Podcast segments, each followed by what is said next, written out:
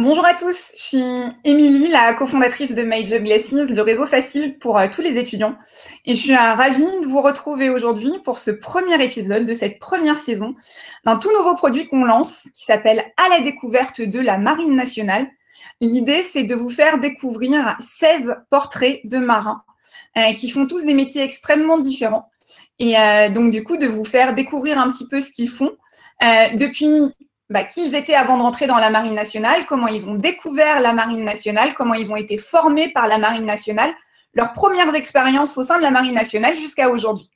Et donc là, l'idée, ça va être vraiment de rentrer dans les détails pour que vous puissiez vous projeter et voir si vous aussi, vous n'auriez pas envie de suivre leur voie, euh, soit de manière générale, en rentrant dans la Marine nationale, soit même pour faire exactement le même métier qu'eux. Et pour ça, on s'est dit que le meilleur moyen, bah, c'était euh, de faire témoigner un marin pendant une heure qui va vraiment prendre le temps de vous expliquer bah, tout son parcours et concrètement qu'est-ce qui se cache derrière son métier et qu'est-ce qui se cache derrière son environnement de travail assez unique, puisque c'est pas forcément facile de s'imaginer ce qu'ils vivent au quotidien.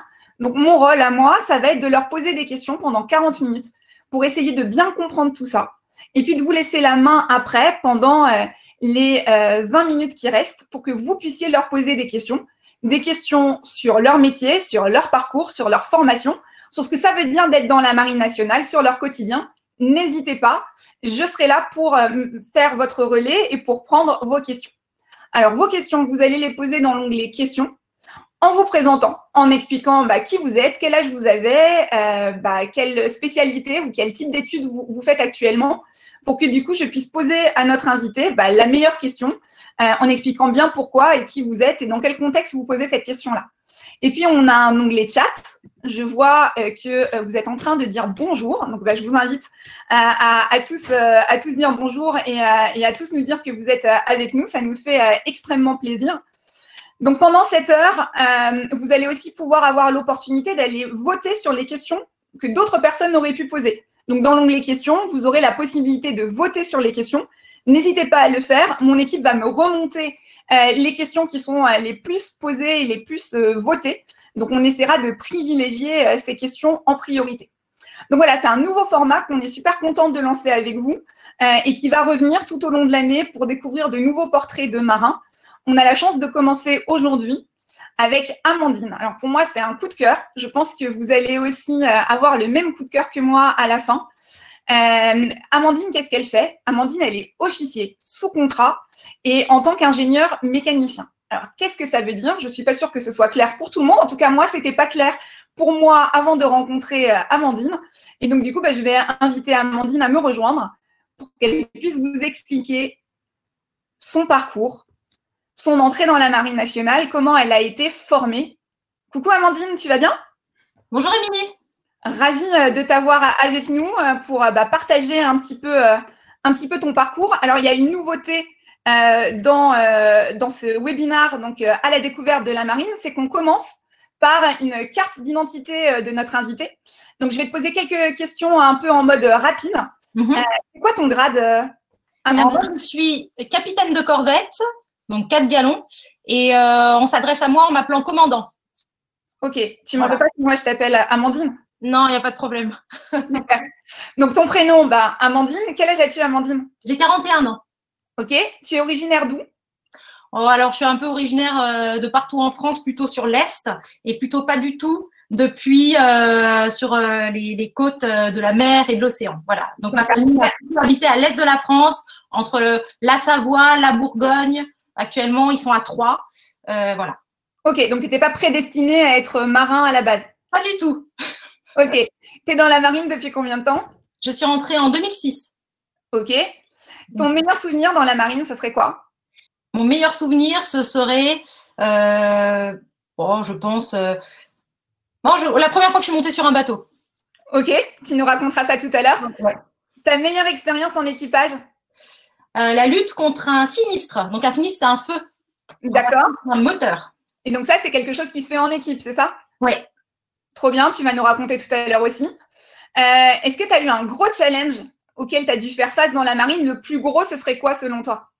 Pour moi, le plus gros, c'est... Euh, alors, c'est pas sur les bateaux. C'est La marine m'a permis de reprendre des études pendant un an. alors que j'avais quitté depuis 10 ans. Et là, ça a été un très, très gros challenge personnel. Ok, parce que tu t'es retrouvée avec des jeunes qui sortaient de classe prépa et. D'accord, j'imagine. Tu nous raconteras ça aussi tout à l'heure. Et est-ce que tu as un, livre ou un film préféré qui t'a inspiré pour devenir marin Alors non, pas. Euh, c'était vraiment quelque chose de profond. En revanche, aujourd'hui, euh, parfois quand je regarde des films, euh, je sais pas, ça me touche. Alors il y a un film un peu potage qui existe qui s'appelle Y a-t-il un commandant pour sauver la Navy? Bon, Voilà, ça, ça me fait rigoler, mais il y a, y a, des aspects que je retrouve en esprit d'équipage. Et il y a un livre qui est assez inspirant aussi, ça s'appelle La mer cruelle de Nicolas Monsara. Et là, ça se passe pendant la Seconde Guerre mondiale sur un bateau. Et en fait, on se rend compte que l'esprit d'équipage et l'action d'un équipage euh, en mer, c'est toujours la même chose. Donc, euh, on se reconnaît complètement dans ce livre. Super. Bah, merci d'avoir joué le jeu du coup de la, de la carte d'identité du marin pour, euh, pour te connaître un petit peu mieux en quelques secondes. Du coup, Amandine, si tu veux bien, l'idée c'est peut-être de revenir au tout début euh, tu nous as dit que tu n'avais pas des parents qui étaient dans la marine nationale, que tu ne, veux, tu ne vivais pas au bord d'un port. Euh, bah, tes premiers pas dans la, enfin, la première idée de rentrer dans la marine, c'est venu comment, à quel âge, dans quelles circonstances? Alors, quand j'étais au lycée, euh, il y, a, y, a, une volonté de rentrer dans l'armée qui a commencé à apparaître. Euh, donc, euh, on est allé se renseigner au lycée militaire d'Autun, parce qu'à l'époque, on habitait en Bourgogne. Et il se trouve qu'il n'y avait pas d'internat pour les filles. Donc, on a laissé tomber, c'était un peu trop compliqué. J'ai continué euh, mes études et en fait, euh, la volonté de rentrer euh, dans la marine est, est, revenue. Donc, j'ai postulé une autre fois. Donc, moi, je savais que je voulais rentrer dans l'armée parce que c'était la notion de vraiment de servir, servir son pays, servir ses compatriotes. Je voulais rentrer dans la marine parce que pour moi, c'était le meilleur moyen de, de voir du pays. Et j'ai voulu rentrer comme euh, officier mécanicien parce que ben, finalement, euh, je suis mécano euh, jusqu'au bout. Quoi. Et pour cela, donc à l'époque, j'étais à Besançon, en école d'ingénieur. Donc, j'y connaissais rien. Je me suis présentée dans un, un, centre de recrutement. Moi, j'étais en petite robe, voilà. j'ai toqué à une porte parce que j'ai vu des gens en bleu. J'ai fait Bonjour, je voudrais rentrer dans la marine. Et là, les gens m'ont regardé, ils m'ont dit euh, nous, c'est l'armée de l'air. La marine, c'est à côté. D'accord. Donc, c'est pour te dire, j'avais, je n'y connaissais rien, mais c'était une vraie euh, vocation qui a fait que j'ai cherché à rentrer dans la marine. Et ce, ce centre de recrutement euh, à Besançon s'est démené pour me trouver la bonne voie d'entrée. Super. Et donc, du coup, c'était quoi la bonne voie d'entrée pour toi? Alors, pour moi, c'était donc c'était officier sous contrat. En gros, j'ai postulé deux fois. Une première fois, j'ai postulé, j'étais prise, mais j'ai voulu partir travailler à l'étranger. C'était un choix personnel. Et quand une opportunité à l'étranger, tu as pris ça et puis tu t'es dit peut-être plus tard et apparemment plus tard. Exactement. Et en fait, resté très très fort. Et à 27 ans, qui était l'âge limite pour postuler comme officier sous contrat, euh, bah, j'ai repostulé. J'ai repassé toute la procédure et j'ai été prise comme mécano et donc je, je suis rentrée. Voilà. Super. Et donc, du coup, ça se passe comment? On est pris dans la marine. Euh, on passe. Euh, il y a un peu d'épreuves sportives, je crois. Comment, comment ça marche? Oui, tu as. Bon, tu as pas mal. Bon, tu as quelques tests. Euh, tu as des entretiens. tu as un entretien en anglais, etc. Et puis, tu as aussi toute une partie, un test un peu physique. Bon, on va pas te demander de, de courir un marathon ou quoi que ce soit j'ai envie de dire pour te. Moi, je me suis préparée parce qu'à l'époque, de toute façon, je faisais du rugby, donc j'étais déjà euh, sportive, active, etc. Donc, je me suis préparée. Maintenant, j'ai envie de te dire, euh, si tu t'entretiens, si euh, tu es, es, actif, si tu fais du sport régulièrement, tu auras un niveau physique pour passer les tests et rentrer dans la marine. Donc, faut pas être champion athlétique, mais, mais il faut avoir un, voilà, un bon entraînement et. Voilà. Alors, il y, a des, il y a quelques aspects qui sont particulières. Par exemple, si tu veux devenir marin-pompier, là, il y a vraiment une préparation physique à avoir parce que bon, il faut monter la planche, etc. C'est vraiment difficile.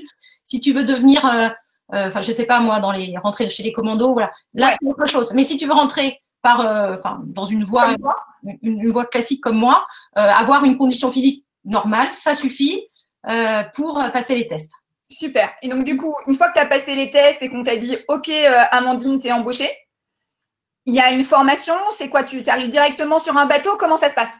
Alors, à l'époque, il y avait une formation d'un an. Elle est en trois phases.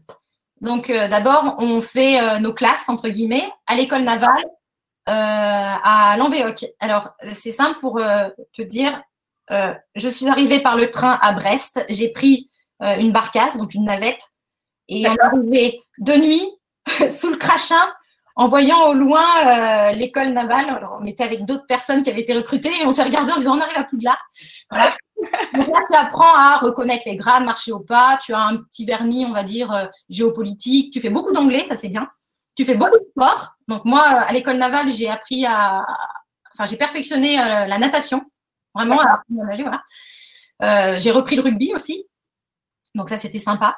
Voilà. Ensuite, euh, en tout cas, à mon époque, on faisait un stage embarqué de deux mois sur un bateau. Moi, je l'ai fait sur euh, la frégate antiaérienne Jean Bar. Euh, j'ai rallié le Jean Bar à Barcelone et on a fait tout un exercice autour de la Méditerranée. Donc là, mon job, c'était de découvrir ce qu'était mon futur métier. D'accord. Et ensuite, la troisième partie à l'époque, c'était à Saint-Mandrier, donc dans le sud. C'est ce qu'on appelle l'école de spé, où là, tu euh, fais euh, des, tu as des cours beaucoup plus techniques, électricité, de la mécanique, euh, de l'hydraulique. Donc, tu fais vraiment de la technique, de la logistique aussi. voilà. Et en trois phases. Et à l'issue, bah, hop, tu es affecté sur ton bateau. D'accord. Donc, en fait, tu, tu, fais ta dernière école qui est une école de spécialité où on t'apprend vraiment à être ingénieur mécanicien par rapport à ce que tu vas faire après. Et après, tu passes directement sur ta première affectation en mer. Oui. Et du coup, dans ton cas, c'était sur euh, quel type de bateau euh, Qu'est-ce que tu devais faire Comment ça s'est passé? Alors, euh, alors, attention, parce que cette formation, je tiens bien à préciser que c'était à l'époque. Et depuis, il y a eu beaucoup d'évolutions. En particulier, aujourd'hui, les officiers sous contrat font la grande navigation avec le groupe école Jeanne d'Arc. D'accord. Voilà. Donc, il y a une petite, voilà, c'est une petite, un petit changement depuis quelques années. après avoir fini mon écospé, bah, j'ai été affectée sur Jean Bar. Ok. C'est bon, c'est. Donc, tu es retournée je suis sur lequel tu avais été avant. J'étais stagiaire et je suis euh, devenue euh, adjoint à un chef de service. D'accord. Concrètement, ton, ton, job, c'était quoi? Alors, euh, je vais juste t'expliquer un, peu comment on est organisé les mécanos. Je mets les mécanos, hein, il y a les électriciens, les sécu, enfin voilà. Tu as donc le commandant et il a plusieurs grands adjoints. Parmi ces grands adjoints, il a ce qu'on appelle le commandant adjoint navire. D'accord. Tous les ordres du commandant adjoint navire, tu as euh, un service euh, électricité qui s'occupe de la distribution d'électricité, des instruments de navigation, un service flotteur qui va s'occuper de la sécurité, de l'hydraulique, des carburants, et un service machine thermique où on va s'occuper des moteurs, de la production d'air, de froid, euh, voilà. Et donc moi, quand je suis arrivée sur ma première affectation, j'étais adjoint au chef de service machine thermique. D'accord. Ça, c'était pendant un an. Et la deuxième année, j'ai demandé à faire chef du service électricité sur le même bateau. Alors, petite question pour toi. Euh, quand tu es arrivé après ton école, tu es adjoint, tu gères des hommes et des femmes? Comment ça marche? Non, enfin, c'est un peu difficile parce que tu n'es pas le chef, tu es euh, l'adjoint du chef. Donc, euh, en fait, là, la difficulté, entre guillemets, c'est trouver ta place. Quand tu n'es pas chef en titre, il faut trouver ta place. D'accord. Soit on te délègue un certain nombre de fonctions ben, dans ce service, soit euh, ben, en fait, tu peux euh, sur un bateau, il y a beaucoup de choses à faire et un jeune officier comme ça peut apprendre à se former en récupérant des fonctions, ce qu'on appelle transverses. D'accord. c'est pas des fonctions très sexy, mais moi je pousse toujours les jeunes officiers à le faire parce que ça te permet de discuter avec tout le monde sur le bateau et déjà de vraiment faire de la gestion globale. Donc en particulier ce qu'on appelle l'officier détail. Alors, l'officier détail, il s'occupe de, euh, en gros, d'entretenir la coque du bateau quand on est à quai. Donc, c'est ce que tu as fait, toi? Moi, j'ai fait. J'ai pris. On m'a dit, oui, je prends, allez. Euh, j'ai fait, euh, qu'est-ce que j'ai fait d'autre? J'ai fait chef de gamelle. Donc, chef de gamelle, en gros, tu, tu gères les améliorations de ton carré des officiers. Est-ce que oui, je prends. voilà. Donc c'était hyper volontaire et c'était un moyen pour toi aussi d'apprendre. C'est ça que tu dis. C'était un moyen d'apprendre, c'était un moyen de me rendre utile, c'était un moyen d'aller discuter avec tout le monde parce que euh, tu as toute la légitimité pour aller mettre ton nez un peu partout. Euh, donc, de toute façon, euh, faut pas attendre que. Euh, enfin, il y a un moment, quoi, il faut être proactif, quoi. Et donc, du coup, tu as eu un nouveau poste après, toujours sur le même bateau? Ah voilà, la première année, donc j'étais adjoint. La deuxième année, j'étais chef de service électricité. Ok. Voilà. Donc, combien d'hommes, là, du coup, d'hommes ou de femmes sous. Euh, ouh là là, je m'en souviens pas, ça remonte à quelques années, je devais en avoir une quinzaine. Ouais, très bien. Parfait. Voilà.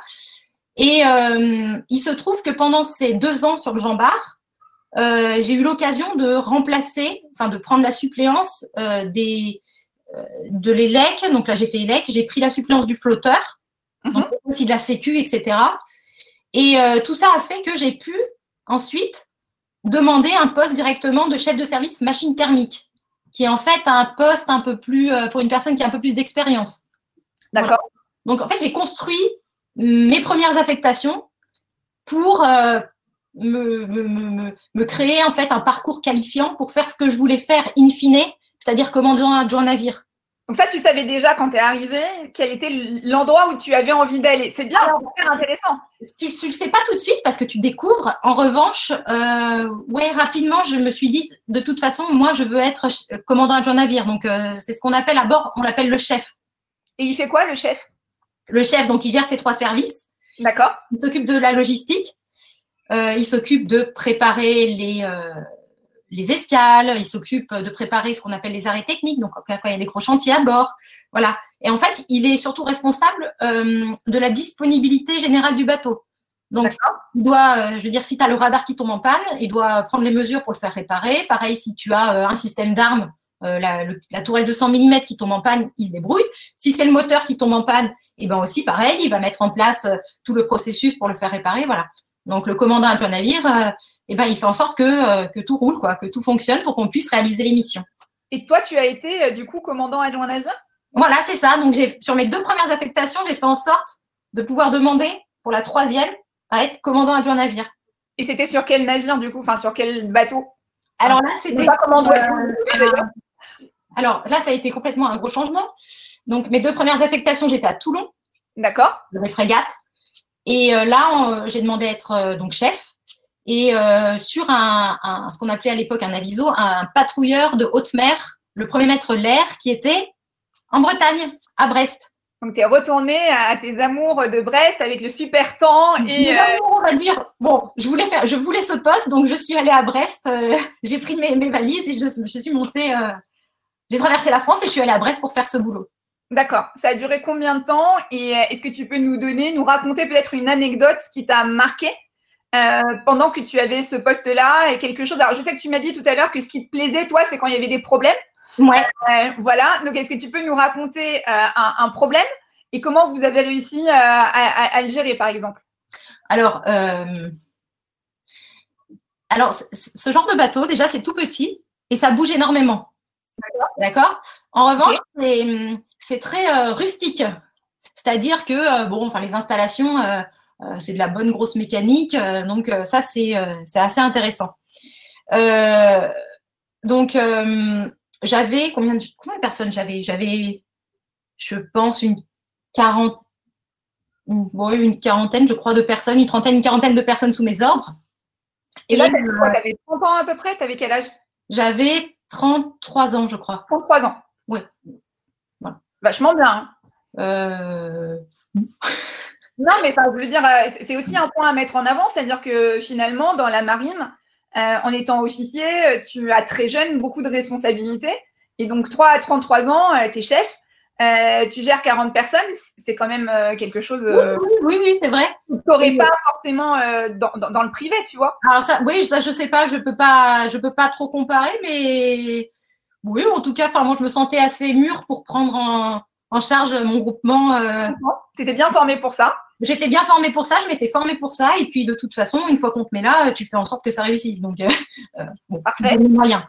Voilà. Et alors, qu'est-ce que j'ai pu avoir de, de comme avarie Alors, sur ce petit bateau, j'ai eu surtout, euh, j'ai eu, j'ai un souvenir d'avarie hydraulique.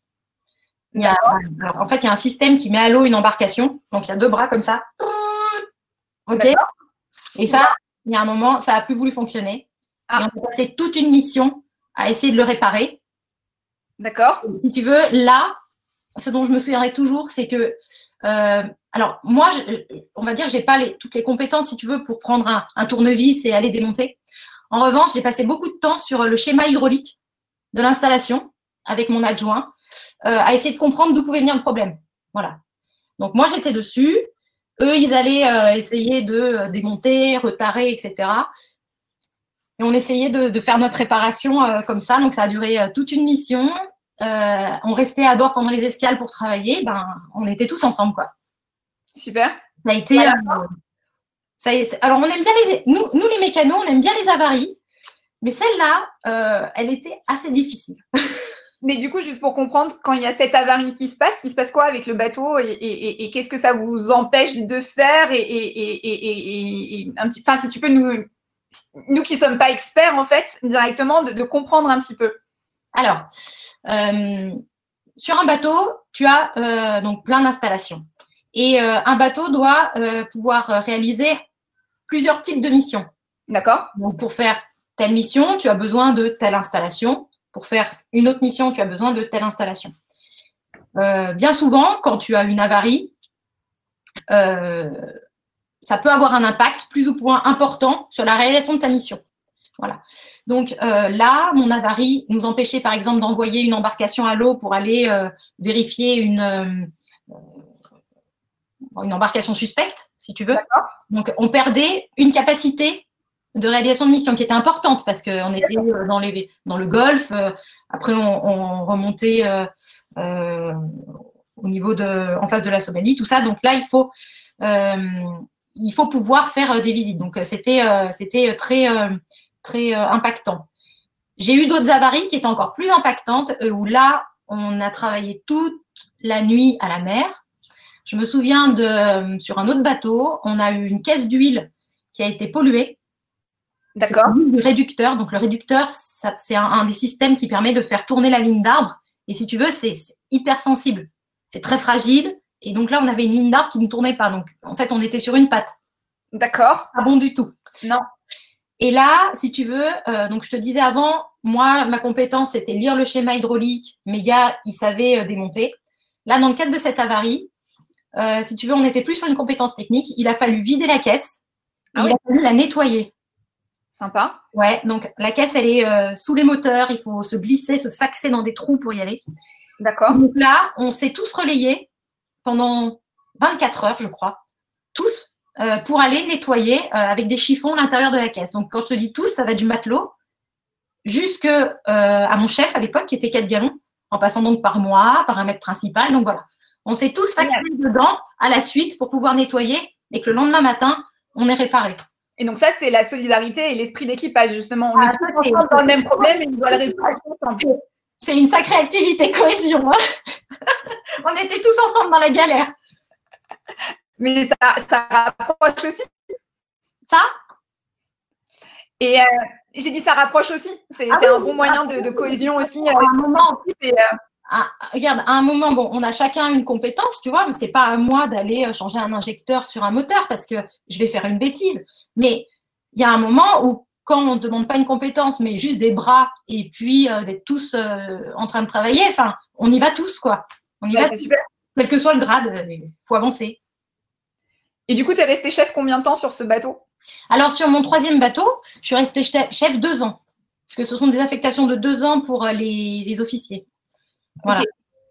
Et j'imagine, comme tu nous l'as montré jusque-là, ta carrière, elle était bien pensée. Donc, tu avais pris plein de, choses. Tu savais quel poste tu voulais faire. Donc, c'était quoi le next move pour, euh, pour Amandine après, euh, après ce poste-là au bout de deux ans? Eh bien, en fait, euh, avant la fin de cette affectation, j'avais imaginé quelque chose. Tu penses bien, il faut toujours se projeter à quatre ans. C'est l'idéal. C'est bien parce que là, tu donnes aussi des conseils aux jeunes recrues qui rentrent dans la marine pour bien gérer leur carrière au fur et à mesure. C'est super. Ça, c'est important, ouais, parce qu'en fait, tu sais, on, les officiers, on est gérés par ce qu'on appelle un gestionnaire, selon nos, nos Et euh, le gestionnaire, il doit gérer, mais je ne sais pas combien euh, d'officiers. Et bon, enfin, quand tu as une idée et quand tu lui présentes un plan euh, de carrière cohérent, il hein, ne faut pas non plus. Bien sûr euh, et ben finalement, tu lui présentes euh, un plan de carrière sur 4 ans, sur 6 ans, euh, bah, pour lui, c'est du pain béni. Voilà, tu as déjà tout, as déjà réfléchi, tu sais ce que tu veux, tu sais où tu vas, tu me donnes les moyens. bah voilà. Bah, c'est très carré, très bien. Et donc, du coup, c'est quoi? Non, mais c'est super, j'adore. C'est très, très, très clair et c'est des bons conseils pour les jeunes. Donc, c'est parfait. Et donc, du coup, le, prochain point, Alors, vous pensez quelques mois avant du Voilà, c'était même un peu plus que quelques mois. Je voulais, euh, en fait, la marine te donne la possibilité de, hum, quand tu es officier, entre, autres, hein, parce qu'il y a beaucoup de formations euh, dans la marine, mais j'ai demandé à faire une école supplémentaire. En gros, moi, donc j'ai un diplôme d'ingénieur dans le civil. Euh, j'ai fait une prépa, une école d'ingénieur en mécanique et microtechnique. Et j'ai demandé à partir faire un an à euh, l'IFP School. Donc, c'est pétrole et moteur. Son petit nom, c'est pétrole et moteur. C'était ton pire souvenir de la marine, c'est ça? Oui. dit tout à l'heure. Ok, donc, super, très bien. Je raccroche pour faire ingénieur motoriste. Donc, c'est là où euh, je suis. Euh, vous êtes, ça fait 10, ça faisait 10, 12 ans que j'avais quitté les études et je me suis retrouvée sur les bandes de l'école avec des jeunes qui sortaient de Polytechnique, de, des arts et métiers. Enfin, des, gens qui, vivent moteur, tu vois, qui leur, leur passion le week-end, c'est démonter des mobilettes. Quoi. Enfin, D'accord.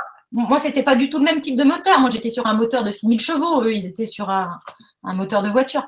Mais euh, et, là, je te, alors quand je te dis que c'était mon pire souvenir, c'est que pendant un an, ah mais j'ai tous les soirs, j'ai étudié. Les week-ends, j'ai étudié. J'ai étudié. Je me suis dit, mais comment on fait pour remettre le cerveau en marche? Et donc, bah, j'ai passé tout mon temps à étudier et puis bah, j'ai même pas fini dernière. Je suis même pas finie dernière, tu vois. Bah, écoute, félicitations, bravo. Comme quoi, quand on veut, on peut. Ah oui, oui. Alors, c'est difficile, mais bon, quand on veut, on peut. Quoi. Il faut vraiment s'accrocher. Mais bon, c'était une opportunité tellement géniale. Euh, donc, euh, j'ai validé mon, diplôme euh, au bout d'un an. Et je rappelle que tu étais volontaire, hein, c'est toi qui as voulu faire ah, ça. Oui, oui, oui. et, et, on est, enfin, tu es volontaire, mais en général, tu n'es pas tout seul à être volontaire. Donc après, il y a, y a, un choix. Donc, si tu es volontaire et que tu y vas, t'assumes. Ah bah c'est tout à fait ça. Il faut que ça marche. Et une fois que tu as ce diplôme en poche, il se passe quoi?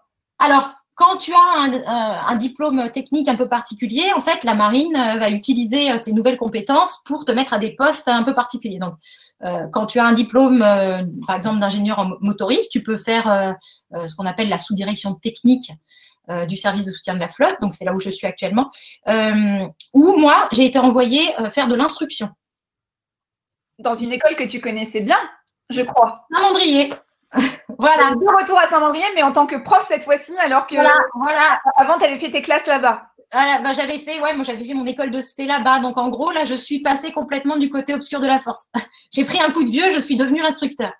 Euh, donc je m'occupais des, euh, de la formation des euh, officiers mécaniciens, donc les petits jeunes jusqu'à jusqu'aux plus anciens. Je me suis occupée de ce qu'on appelle le brevet supérieur euh, mécanicien, BS Mécan. Donc là, on est sur des, euh, des sous-officiers et puis du BM hydro, donc brevet de maîtrise hydraulique. D'accord. Euh, et puis de différents stages qualifiants que, que la marine propose à ses marins pour, pour acquérir des compétences. Voilà. Et là, tu es resté combien de temps sur ce, sur ce poste-là? Je suis restée deux ans aussi. Ok. Tu vois passer du monde. J'imagine que tu peux retrouver après sur des bateaux. Exactement. donc, du coup, c'est ce qui t'est arrivé? Tu t'es été affecté après sur un bateau et tu as retrouvé certains de tes élèves? C'est ça. Alors, pendant que j'étais euh, à Saint-Mandrier, je, voulais refaire un poste de chef. Et je voulais faire un poste de chef sur une frégate euh, type Lafayette. D'accord. Bon, à l'époque, il n'y en avait qu'une qui se libérait, donc j'ai expliqué au gestionnaire que, que, c'était moi, voilà, il fallait que ce soit moi. Euh, et donc, j'ai eu ce poste. Et quand je suis arrivée, euh, il se trouve que donc j'avais euh, trois services sous mes ordres. Et euh, dans un de ces services, le, petit jeune, c'était un de mes anciens élèves. Et donc, il paraît qu'il s'est décomposé lorsqu'il a su que je prenais son poste de chef. Mais je ne comprends pas parce que je, suis très sympathique. Bah, on voit ça. Je ne comprends pas non plus. voilà. Donc, c'est assez drôle. Tu, peux nous expliquer un petit peu cette, cette affectation sur le Lafayette? Alors, sur le Lafayette, c'est le même poste que quand j'étais sur le premier mètre l'air. D'accord. C'est un poste de commandant adjoint navire. Mhm. Seulement là, tu es sur une autre dimension, tu es sur un autre bateau. Sous, mes ordres, j'avais des officiers. Euh, et, puis, euh, et puis voilà, en fait, c'est foncièrement, c'est le même type de travail, mais euh, tu, tu, vas t'occuper d'installations un peu différentes et tu vas avoir des équipes plus importantes. D'accord la dernière fois, quand on a préparé, tu m'as parlé d'un feu mhm. dans un moteur. avec de l'huile qui avait ricoché. Enfin, je ne saurais pas tout à fait expliquer, mais toi, tu vas pouvoir le faire. Est-ce que tu peux nous, réexpliquer ce qui se passe? Euh, Ce que vous devez faire, où vous devez aller? Ça, ça arrive. Et comment, ensemble, vous allez euh, bah, réussir à, gérer, à gérer tout ça? Ouais. Alors, le, risque, en temps de paix, le vrai risque de, mourir hein, pour un marin, enfin, le risque principal, c'est c'est suite à un sinistre. Donc le sinistre, ça va être euh, un feu, une voie d'eau, donc une entrée d'eau, enfin voilà, ou euh, un dégagement de gaz qu'on appelle le H2S, donc c'est un gaz neurotoxique. Donc, comme on sait que euh, c'est un risque, le risque majeur lorsqu'on est en temps de paix, on s'entraîne. On a une organisation sécu à bord qui est rodée, c'est-à-dire que tu as des personnes qui ont des, des rôles à jouer, chacun a son job et on s'entraîne. Voilà. Donc on s'entraîne beaucoup. Il y a voilà, c'est tous les euh, tous les deux, tous les trois jours, il y a un exercice sécu, et, etc. Et euh, je rentre d'une grande mission, mission relativement longue. Ça s'était plutôt bien passé, mis à part quelques avaries. Bon, classique, hein, on va pas. On bien ça, donc. On va euh, pas se plaindre, on aime bien les avaries. et, et, je crois qu'on était à un ou deux jours de rentrée, et tu vois, je, me dis, bah finalement, ça va, il n'y a, rien de grave. Et là, tout d'un coup, j'étais dans la, coursif principale, donc le couloir principal, et je vois courir des gars qui sortent d'un compartiment machine et qui vont au PCCQ. Donc je me précipite moi aussi, et là, ils nous ont dit il y a un feu sur le moteur, euh, il y a des flammes, euh, voilà. Donc. Alors attends, pour comprendre, quand il y a un feu sur le moteur, ça veut dire que le bateau il est à l'arrêt, ça veut dire que. Alors non, justement, on était en train de naviguer. D'accord. Un feu sur le moteur. D'accord. avec le feu. Et... Tu sais pas d'où vient le problème, tu sais qu'il y a des flammes, qu'il y a un moteur qui est en feu, que ça va pas du tout. D'accord. Euh, comme je te dis, on s'entraîne. Donc pour la partie sécu, euh, si tu veux, ça a été, mais ça a déroulé comme ça. Enfin, c'était euh, hyper fluide, très calme, très fluide. On a réalisé nos actions réflexes, voilà, et on a éteint le feu et il n'y a pas eu de dommages. On a pu ensuite investiguer pour voir quelle était l'origine du sinistre, mais ça a été euh, ça a été, euh, tu as, un peu d'adrénaline sur le coup, euh, mais ensuite tout, tout, se, tout se met en place et tout se passe très très calmement. et donc ça, c'est c'est un moment très très fort en fait. Et c'est là en fait que pourquoi vous faites autant d'exercices. Exactement. Pour justement avoir les bons réflexes, le bon moment. Exactement. Et, gérer ça sans aucun problème. Voilà, c'est ça. Chacun sait ce qu'il a à faire. Chacun sait qu'il doit tirer sur euh, telle manette, euh, actionner euh, tel bouton, et stopper tel moteur, lancer tel moteur. Voilà. Tout le monde sait ce qu'il a à faire. Et, et tout s'est fait, mais dans le calme. Alors que c'est ce genre de feu, ça peut vraiment dégénérer. On a parlé concrètement de de ton job, de ce que tu faisais en tant que chef ou sur les différents postes que tu as eus. On a moins parlé des missions euh, que, vous faisiez et en fait dans quel but? Parce que tu, m'as dit, je crois que tu as été sur toutes les mers euh, et que tu as beaucoup, euh, beaucoup voyagé. les missions à chaque fois, est-ce que tu peux nous donner un petit peu, nous expliquer dans quel cadre bah, tout ça se passe? Alors, j'ai pas été malheureusement dans toutes les mers, ça c'est dommage, mais j'ai fait un certain nombre de missions. alors, moi, j'ai fait des missions euh, de coopération déjà. Donc, c'est-à-dire que tu, par exemple, quand je te parle d'exercices euh, autour de la Méditerranée, on coopère avec les marines qui sont autour de la Méditerranée parce que ben on peut avoir à intervenir ensemble sur tel ou tel conflit. pareil, ce genre de mission, on les fait dans le golfe arabo-persique. Donc, tu passes le canal de Suez, tu vas dans l'océan Indien, tu vas dans le Golfe, et là, on fait aussi des exercices avec les marines euh, du Golfe. Ensuite, euh, on fait des, euh, des missions. J'ai participé de missions à des missions de lutte contre les trafics. D'accord. À nouveau, quand tu es dans l'océan Indien, donc tu as pas mal de trafics, que ce soit des trafics de drogue, des trafics d'êtres humains, hein, les problèmes, les migrants, etc. Tu as des trafics divers et variés. Et pourquoi est-ce qu'on lutte contre ces trafics-là? Parce que ça alimente financièrement les réseaux terroristes. Donc là aussi, ce sont des euh, missions assez. Enfin, c'est. c'est ouais, des missions opérationnelles, quoi. C'est pas pour rigoler. Non, mais c'est hyper. Euh, voilà. Donc là, euh, en fait, on, a des des, informations du renseignement qui nous dit attention, tel bateau est en train de partir de tel port, il va falloir l'intercepter pour aller voir à bord ce qu'il y a. et ben souvent tu les renseignements sont bons et puis tu peux trouver de la drogue. Voilà. Donc ça, ça nous est arrivé. J'ai fait des missions euh, alors, tu as, des missions de sécurisation de, passage. Par exemple, lorsque tu, descends euh, tu passes le canal de Suez, ok, tu descends, tu arrives dans le détroit de Bab el-Mandeb ou après, quand tu vas au niveau d'Ormuz. Bon, là aussi, parfois, tu as des pays autour de ces, euh, détroits, qui, enfin, de ces canaux-là qui veulent, en gros, marquer leur territoire. Et donc, bah, nous, on s'assure que bah, la libre circulation, en gros, des bateaux à ce niveau-là. Euh, donc, ce qui est intéressant, c'est que c'est des missions très, très différentes dans des endroits du monde euh, Opérationnel, euh, ça veut dire que, euh, ben, en fait, tu es militaire.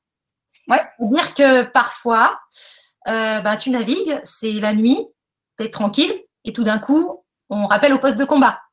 Le poste de combat, c'est quand tout le monde est rappelé à un poste dans le bateau parce qu'il y a un danger imminent, en général. Voilà. Donc là, euh, ben, tout, le monde se réveille, tout le monde se réveille, tout le monde se précipite et euh, on est prêt éventuellement à recevoir un coup. Voilà. Donc ça, toutes les missions de la marine, euh, qui sont diverses et variées, ça, ça nécessite quand même de se rappeler qu'on s'est engagé dans la marine et qu'on est militaire. D'accord? Et donc, quand tu rentres dans la marine, tu, tu sais que tu peux être amené à aller au combat, que tu pourrais éventuellement ben, être amené euh, à être blessé, voire mhm. à mourir, et que tu peux donner toi-même la mort parce que ben, tu es militaire et tu es engagé dans un, tu peux être engagé dans un conflit. Tout à fait. Toi, ce qui te rend le plus fier aujourd'hui, si tu regardes un petit peu tout, ton parcours? Euh, Alors, si tu veux, bon, ce que je suis capable de faire dans la marine, euh, ça va, hein, je, pense que j'ai quand même appris beaucoup. Euh, rapidement, ce qui m'a, ce pourquoi j'avais le plus de satisfaction, c'était de, c'était mes équipes. Ouais. C'est-à-dire que, euh, bah, en fait, quand tu es, quand es officier, quand tu es chef, tu es responsable de tes équipes. Donc, tu vas euh, les former, tu vas les aider à passer des concours, à passer, à être sélectionné pour devenir, par exemple, officier. tu vas enfin voilà quoi, tu, tu, les aides, etc. Tu les vois progresser et, euh, et tu vois qu'ils sont épanouis, tu vois qu'ils sont, qu'ils s'éclatent dans leur boulot. C'est pas rigolo tous les jours, je le répète. Non. Mais tu vois qu'il y a quelque chose qui se passe, quoi. Que l'équipage euh, est heureux d'être à bord, est heureux d'être H24 tous ensemble. Et, et ça, c'est la plus grande satisfaction. Parce que les avaries, réparer des avaries, lutter contre des sinistres, faire des opérations, c'est, c'est euh, job. Mais il y a un moment où, euh, où, enfin, moi je trouve que ça va au-delà, quoi. Euh, enfin, mon job va au-delà d'être le chef. Mes équipes, mes troupes, c'est là où j'ai le plus grande satisfaction quand j'en vois qui, qui deviennent officiers, par exemple, ça me fait hyper plaisir, quoi. Et on sent qu'il y a un côté très humain. Enfin, il y a et la hiérarchie, bien sûr, parce que bah voilà, mais, mais on sent aussi que à cœur de savoir et de former euh, tes gars et de faire en sorte qu'ils grandissent eux aussi, que euh, c'est ça aussi euh, l'esprit d'équipage et, la manière dont tu vois le management dans la marine, enfin la manière de. Ouais, en fait, c'est ça, tu, vois, on est tous ensemble, on est tous ensemble pour les bons moments et les moments plus difficiles, et, on part loin, on part, on part longtemps, on, laisse nos familles, nos amis, donc c'est pas, c'est pas facile tous les jours. Mais, euh, mais je, suis soucieuse quand même de savoir que mes troupes se portent bien. Donc, tu vois, bon, en tout cas, c'est ma manière de, commander. Euh, bon, il y a une grosse part d'empathie. Et puis, euh, il y a, tu sais, que ce soit à terre ou en mer, il y a des moments où on n'est pas sous pression, où c'est un peu plus détendu. Par exemple, les quarts de nuit. Parce que quand tu es en mhm. mer, le bateau, il fonctionne tout le temps. Donc, il y a toujours des personnes qui sont de quart. Et en particulier, la nuit, tu as des quarts, c'est 20-24, donc 20h minuit. Le, ce qu'on appelle le zérac, minuit à 4 h du matin et le 4 à 8, donc 4 heures, 8 heures. Et pendant ces quarts, en général, il se passe pas. Tu fais de la conduite, bon, parfois il y a des avaries, mais tu as le temps. Tu peux euh, travailler, préparer un concours, etc. Et puis tu peux de toute façon tout simplement discuter avec les gens. Et puis t'intéresser un petit peu à eux, quoi. Ça, c'est légitime. Tu, tu suis, enfin, t'apprends que euh, euh, la femme de, telle personne va avoir un bébé, que lui, son, c'est pas, enfin, son papa est malade, enfin, voilà. Et tu, en fait, c'est juste le fait de, de, un peu de considération, quoi. C'est des moments privilégiés où vous avez du temps pour discuter et, pour pouvoir euh, aussi euh, échanger ensemble. Oui, c'est ça. Moi, j'ai encore plein, plein, plein, plein, plein de questions à te poser, mais euh, on me dit qu'il est déjà 18h40 et que c'est l'heure de prendre les questions des jeunes qui sont extrêmement euh, nombreuses aussi. Euh, donc, on, va les faire en, quatre parties. Donc, il y a des questions sur ton parcours, des questions sur ton métier, mmh. des questions sur l'univers de la marine et des questions sur le recrutement. Et il y en a beaucoup. Donc, on va essayer d'être assez rapide parce qu'il y a beaucoup de questions et qu'il reste que 20 minutes. Mais euh, donc sur ton parcours, la première question, Amandine, c'est Mathilde qui a 25 ans et qui est ingénieure tout juste diplômée qui la pose. Être une femme dans les armées, est-ce que ça t'a semblé un frein ou une force? Alors, euh, je peux répondre être une femme dans la marine. Bah oui. Ça me permet de voilà. Euh, alors, en fait, pour moi, la question s'est jamais posée. Bon, c'est un fait. Hein, je suis une femme, pas de souci mais j'ai jamais, euh, j'ai jamais vu ça comme un problème et j'ai jamais vu ça comme un avantage. Voilà. Donc, posé comme officier, marin, etc. Et, et finalement, ça ne m'a jamais. Bah, déjà, ce qui est bien, ça m'a jamais desservi. Et j'ai pas le sentiment que ça m'ait plus favorisé qu'un homme, si tu veux. Voilà. Donc moi, j'ai déjà fait des bateaux où j'étais la seule femme à bord. Hein. D'accord eh ben tant pis quoi. Enfin, après tu fais partie du paysage, hein. enfin, c'est pas c'est pas un problème. Ok, une autre Mathilde qui a 22 ans et qui est étudiante en école d'ingénieur, qui demande si avec du recul, tu aurais préféré rentrer à Naval directement après les classes prépa. Euh, non, non. Alors c'est un non parce que c'est bon, c'est un choix vraiment très personnel. Hein. J'ai préféré en fait. Euh, euh, Ouais, j'ai préféré faire mon école civile. Et d'ailleurs, à, l'issue de cette école civile, j'ai préféré commencer par avoir une expérience civile comme ingénieur de recherche euh, avant de rentrer euh, dans la marine. Donc moi, je suis sous contrat. Les contrats, si tu veux, il y, a des avantages et des inconvénients, mais j'ai préféré aborder ma carrière dans la marine par une tranche de vie. Alors, c'est une tranche de vie qui est balèze, hein, parce que là, ça fait plus de 15 ans que j'y suis. Mais euh, voilà, c'est ma manière de voir. Quand tu rentres par l'école navale, tu as bon, tu rentres pour être officier de carrière. Voilà. Euh, et je ne regrette pas d'avoir fait le choix d'être, euh, d'avoir fait une première partie de ma vie civile, d'être et d'être officier sous contrat. C'est très clair. Je passe aux questions sur ton métier. Donc là, je prends vraiment les questions qui ont le plus de, de, votes euh, à chaque fois. Donc c'est Guillaume qui a 21 ans, qui est un ancien du Prytanée en classe prépa grande école et qui est en deuxième année d'école d'ingénieur en ce moment, qui dit Votre métier vous permet-il de concilier facilement vie privée et vie professionnelle, en particulier avec les mutations? Euh, Alors si tu veux, en tant que militaire, tu c'est vrai que c'est pas pas pas évident. Hein. Euh, en particulier euh, les marins, je te dis, on change d'affectation pour les officiers tous les deux ans et on est c'est Toulon et puis c'est Brest, etc. en revanche, quand même, je veux dire, si tu es marié, si tu as des enfants, le gestionnaire va prendre en compte ta situation familiale pour essayer de, stabiliser un peu ta situation. Hein. Personnellement, j'ai un compagnon depuis pas mal de temps. Euh, j'ai une vie personnelle, c'est-à-dire que euh, j'ai fait partie de plusieurs clubs de sport, euh, je fais de la musique, etc. j'ai beaucoup d'amis que je vois un maximum. Mais c'est vrai que c'est pas une vie qui est aussi facilement gérable, si tu veux, que si j'étais, on va dire, entre guillemets, sédentaire, tu vois. C'est-à-dire que bah, parfois, je pars quatre mois. Ben oui, je pars quatre mois.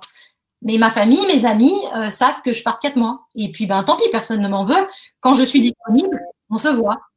Voilà. Donc, euh, enfin, personnellement, j'ai pas de difficulté à avoir une vie personnelle, une vie professionnelle, euh, malgré le fait que ben, je suis partie de Toulon, je suis allée à Brest. Là, actuellement, je suis affectée à Paris. bon, c'est très clair. Pas, pas, pas, difficile de mon point de vue. Je sais que c'est pas toujours facile, c'est pas toujours facile, mais ça va. Ok. On a une question d'Amélie qui a 17 ans et qui nous dit J'hésite encore à travailler à bord d'un sous-marin ou d'un bâtiment de surface. Que me conseillerez-vous pour avancer mon choix? Et par ailleurs, qu'est-ce que vous appréciez le plus ou qu'est-ce qui vous a manqué à bord d'un bâtiment de surface? Alors pour l'instant, euh, il y a alors il y a une il y, a quelques femmes sur les sous-marins, je crois que ce sont des médecins, mais c'est pas encore complètement féminisé. Donc, euh, dans un, voilà, je ne peux pas m'avancer sur la féminisation des sous-marins à court terme. Alors, pour en avoir parlé avec le commandant du Vigilant la dernière fois, on a quelques officiers femmes maintenant sur, sur des sous-marins. Là, là, là, je ne connais pas, donc je ne sais pas. Donc, moi, pour moi, non, enfin, enfin moi j'aime la surface, quoi. J'aime les bateaux, euh, tu, tu, vois la mer, tu vois les escales, c'est sympa. Enfin, voilà. Euh, et, euh, et, attends, la suite de ta question, excuse-moi. Qu'est-ce que tu apprécies le plus ou qu'est-ce qui t'a manqué à bord d'un bâtiment de surface? Alors, tout à l'heure que le confort était. ouais. Assez limité parfois? Oui, c'est, moi j'ai fait des bateaux un peu rustiques hein, quand même. Donc, c'est-à-dire, on partage, euh, voilà, il n'y a pas une salle de bain dans, mon poste. Le poste, c'est ce qui te sert de chambre et de bureau. Euh, voilà, j'ai fait des, quand je te dis rustique, euh, sur mon patrouilleur de haute mer brestois qui bougeait énormément.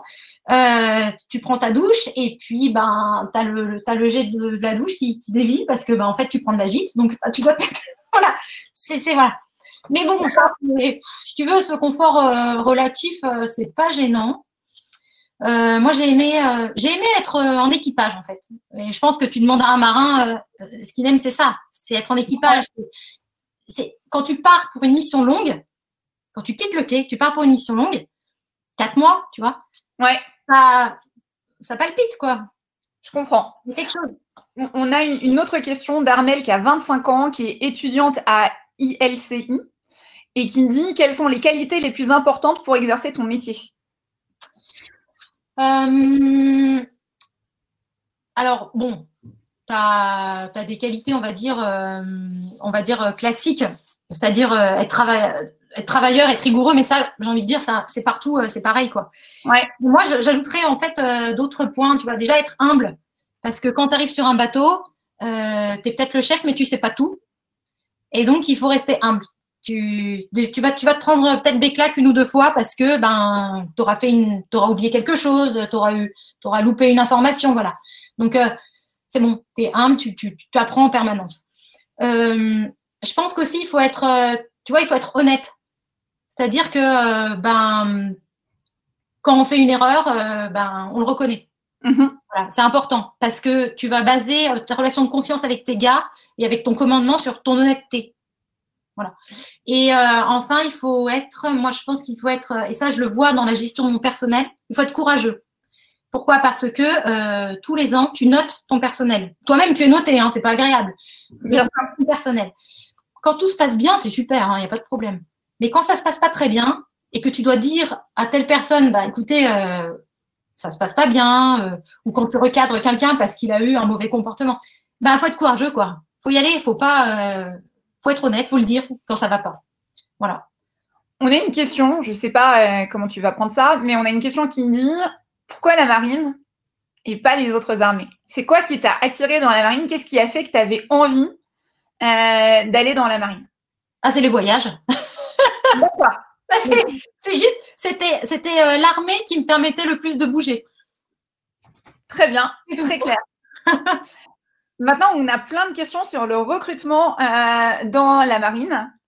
Euh, alors, la question qui a le plus de likes, c'est Louis qui a 20 ans, qui est étudiant en école de commerce à l'IESEG, qui dit, je ne sais pas si c'est vrai, mais en tout cas c'est ce qu'il dit et, et on veut bien ton avis. Sachant que les officiers de la marine formés à l'école navale dès le début de leur cursus sont, mélangés aux autres beaucoup moins formés lors de, leur mission, de la mission Jeanne d'Arc, existe-t-il un véritable écart de niveau entre eux?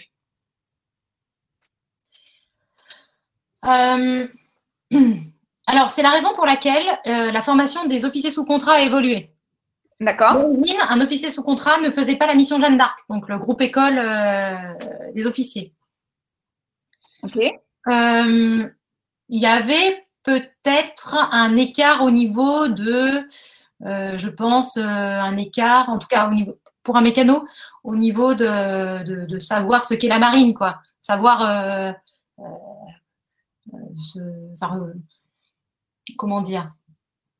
Écoute, un truc très simple. Moi, quand je suis arrivée sur un bateau pour la première fois, ouais. de monter la coupée, et ben, je ne savais pas qu'il fallait saluer le pavillon qui est à l'arrière. Et je me suis fait.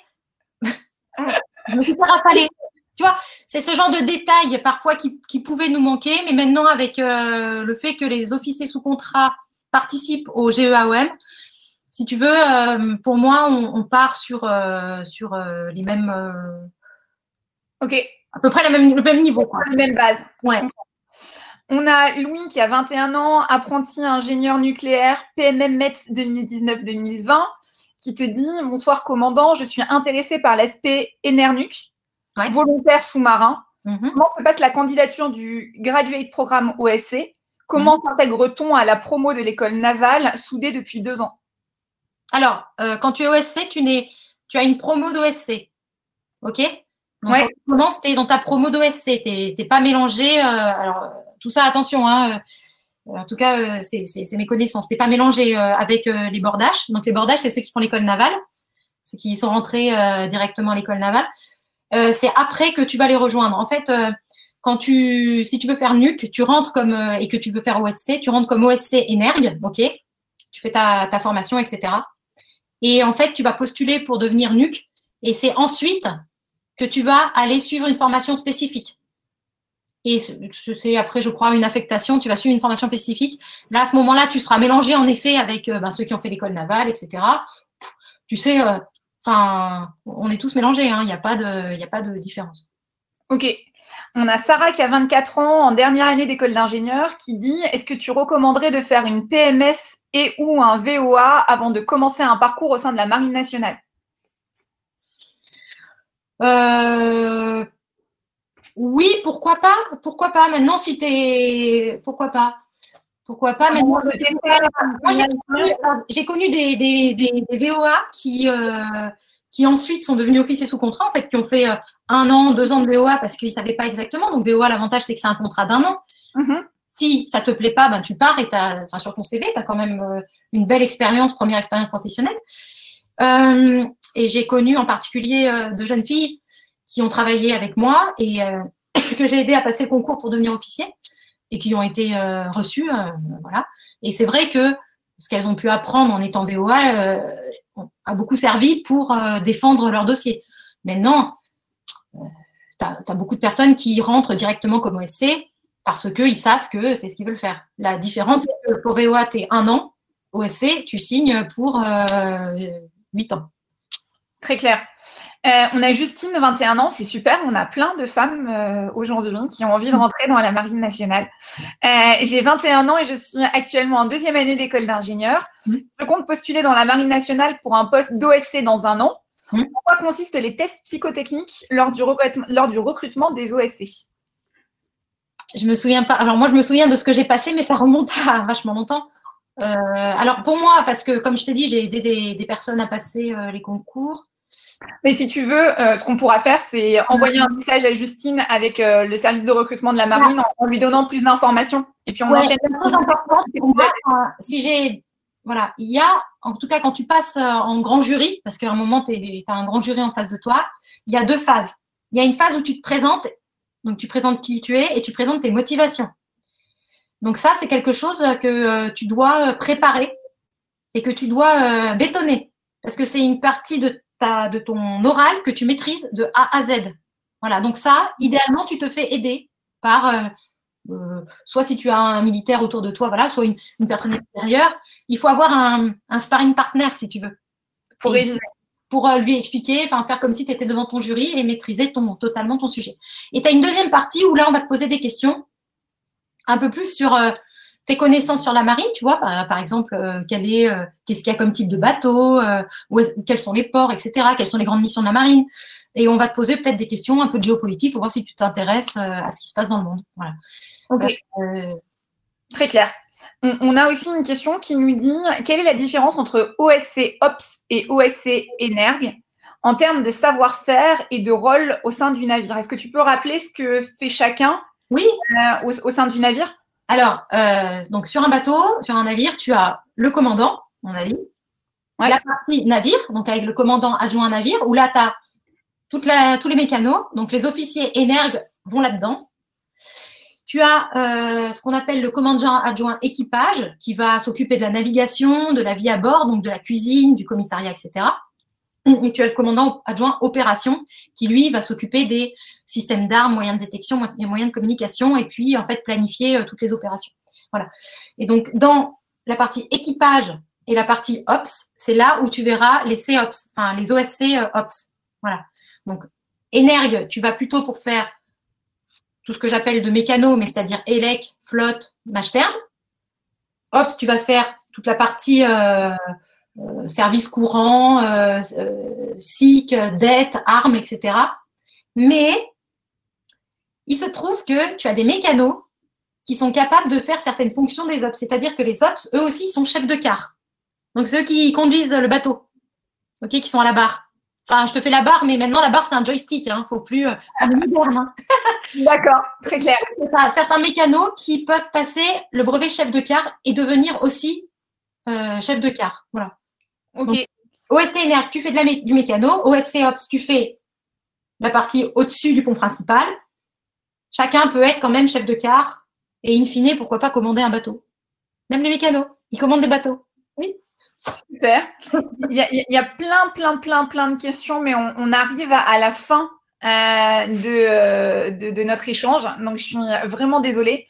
Euh, ce qu'on va faire, c'est que la bonne nouvelle, c'est que il y a plus de 200 marins de toutes spécialités qui sont présents sur la plateforme Major Glaces avec lesquels vous allez pouvoir aller échanger pour poser toutes les questions que vous n'avez pas pu poser euh, à Amandine. Vous aviez plein de questions sur est-ce qu'on peut faire des stages dans la marine, euh, comment on fait pour être VOA, etc. Donc, il y a plein d'autres marins qui vont pouvoir euh, répondre à l'ensemble de ces questions. Moi, j'ai été ravie de cette heure qui est passée trop vite. en ta compagnie, Amandine, j'y vois beaucoup plus clair sur bah, tes différents postes et ce que tu as été amené à faire.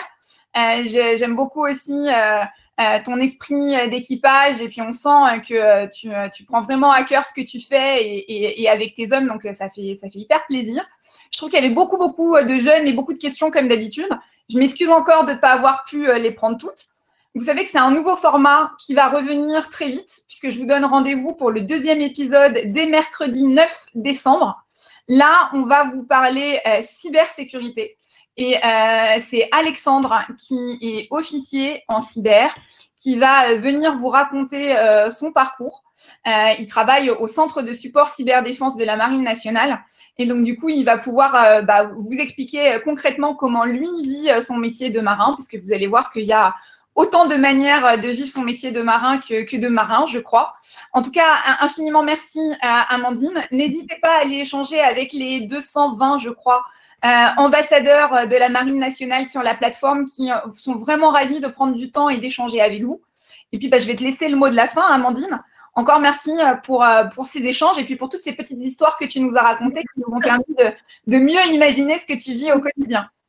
Alors déjà, il faut savoir qu'un marin, s'il fait 15 ans dans la marine, il a 50 ans d'histoire à te raconter. Enfin, on ne s'arrête bien. Et le mot de la fin, que je je, c'est mon, mon mojo, quoi. C'est ce que je dis euh, aux jeunes. Donc j'ai navigué sur euh, le, la frégate Lafayette et euh, la devise du marquis de Lafayette, c'est Curnon. Pourquoi pas? Et en fait, à chaque fois que j'avais un projet professionnel, personnel, voilà, et que je me disais c'est quand même difficile, je sais pas si je vais y arriver et tout, ben, à chaque fois je me dis bah pourquoi pas? Et donc après, ben si tu te dis bah pourquoi pas, bah tu te lances et tu te donnes les moyens de réussir et puis tu y vas. Donc c'est top. Merci pour ce mot de la fin encourageant. Et donc, euh, pourquoi pas? Euh, On vous souhaite à tous pourquoi pas. Euh, n'hésitez pas à aller échanger avec les, marins qui sont présents sur la plateforme et puis à leur poser toutes les questions. Et puis moi, je vous donne rendez-vous dans 15 jours, du coup, avec Alexandre. Et puis, encore une fois, merci Amandine. Merci à toutes et à tous. Et puis, on vous dit à très vite. Au revoir.